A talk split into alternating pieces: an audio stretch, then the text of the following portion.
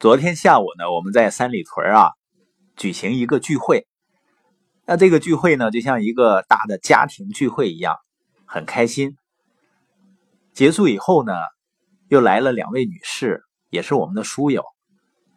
那交流的过程中呢，我忽然意识到啊，实际上每个人或者是明确啊，或者是模糊的，都有自己的目标，生活的目标啊，生意的目标啊，工作的目标。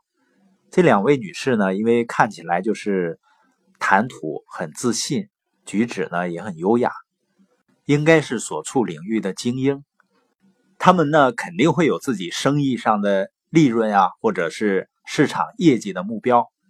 包括我前几天呢见到我的同学啊，虽然我发现有的同学他说从一上班开始就已经不喜欢那个单位了，但是他仍然坚持二十多年在那个单位工作。我想呢，实际上他也是有目标的，他的目标也许是退休以后的一份保障，也许呢就是每天要盼着下班这个目标。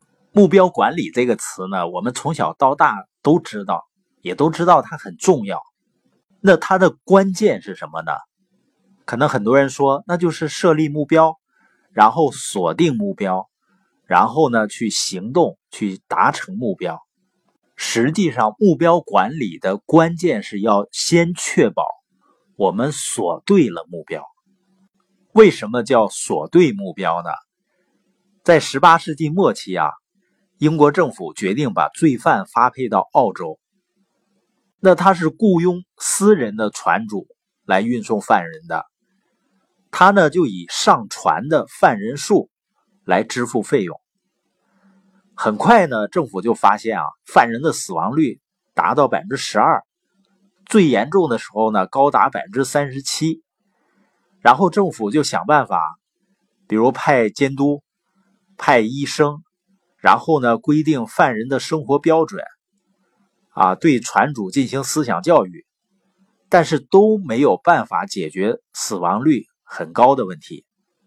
最后呢，英国政府决定啊，以到澳洲上岸的人数为准来计算报酬。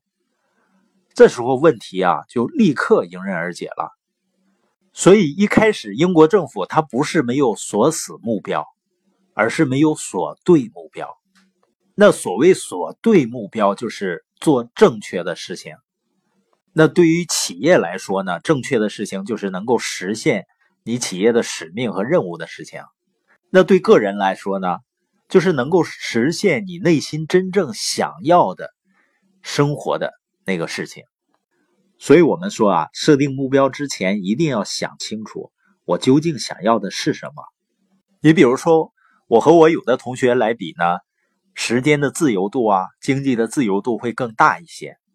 那并不是我更聪明，或者是更努力，而是我把目标一开始就定在要实现财务自由上。我是先设定了财务自由这个目标以后，然后再根据这个目标去选择能够实现它的途径，而不是周围人认为我应该去做什么，然后我去做，再根据我做的事情去设定我要达成的目标。所以，所谓对的目标，就是我们最终真正想要的那个目标，也就是我们真正想去的那个目的地。包括企业团队啊，都在用绩效管理，就是通过一环又一环呢来锁死目标。这个本身没有问题，但是锁死目标之前最重要的是什么呢？就是想想自己锁对了目标没有。就类似一些地方政府，他为了短期的绩效考核、绩效表现，然后呢伤害环境，这就是典型的锁死了目标。但是没有锁对目标。